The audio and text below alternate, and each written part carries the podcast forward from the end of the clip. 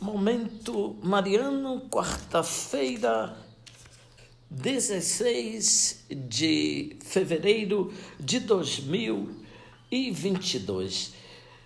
Querido irmão, querida irmã, alegria poder comunicar com você. Estamos iniciando mais um Momento Mariano, o nosso encontro com a Palavra de Deus que Maria e São José acolheram com o coração cheio de pureza e de disponibilidade. Hoje, ouvinte, nós lemos mais um trecho da carta de São Tiago, temos o capítulo 1, os versículos do 19 ao 27. A carta de Tiago é um escrito sapiencial. Vejamos algumas verdades da leitura de hoje. Todo homem deve ser pronto para ouvir, mas moroso para falar e moroso para se irritar. Pois a cólera do homem não é capaz de realizar a justiça de Deus.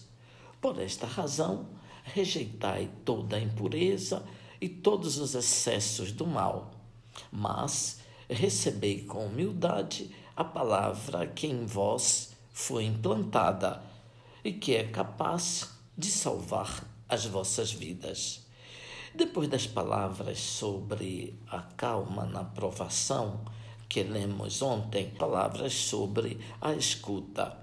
Calma na provação e escuta são coisas que vão juntas. Escutando as pessoas, ouvindo a palavra de Deus, nós podemos ter mais paciência não nos desesperarmos diante dos sofrimentos da vida. A irritação não faz a vontade de Deus.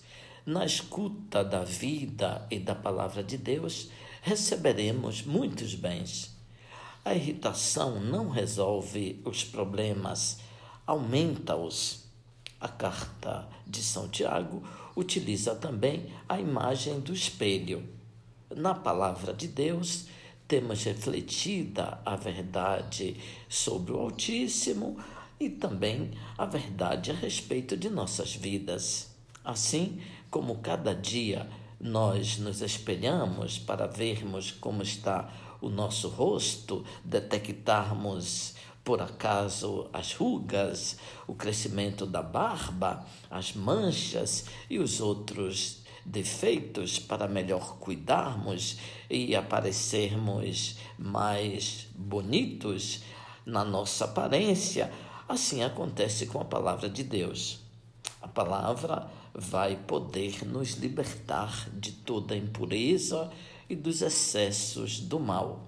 Para poder acolher a palavra de Deus, será necessário uma atitude ordinária de escuta e uma purificação do interior dos sentimentos e das ações. Se não quisermos desfigurar demais a nossa grandeza pessoal, não deixemos de escutar a palavra de Deus, mesmo ouvinte, em dias tão cheios como nós vivemos ultimamente. Não adianta escutar, ter diante de nós as palavras e depois não aplicar à própria vida.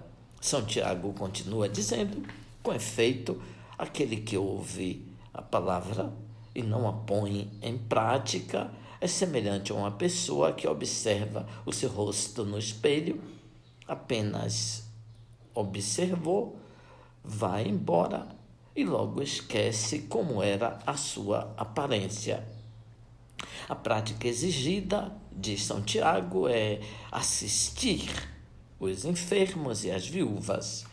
A caridade fraterna é a exigência da palavra de Deus. O Salmo 14 diz assim: Senhor, quem morará em vossa casa?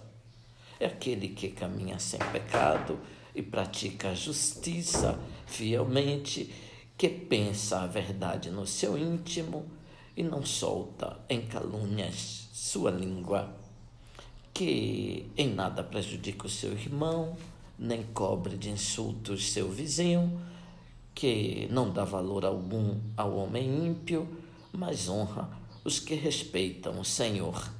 Não empresta o seu dinheiro com usura, nem se deixa subornar contra o inocente. Jamais vacilará quem vive assim. Senhor, quem morará em vosso Monte Santo? Ouvinte, louvado seja nosso Senhor Jesus Cristo, para sempre seja louvado.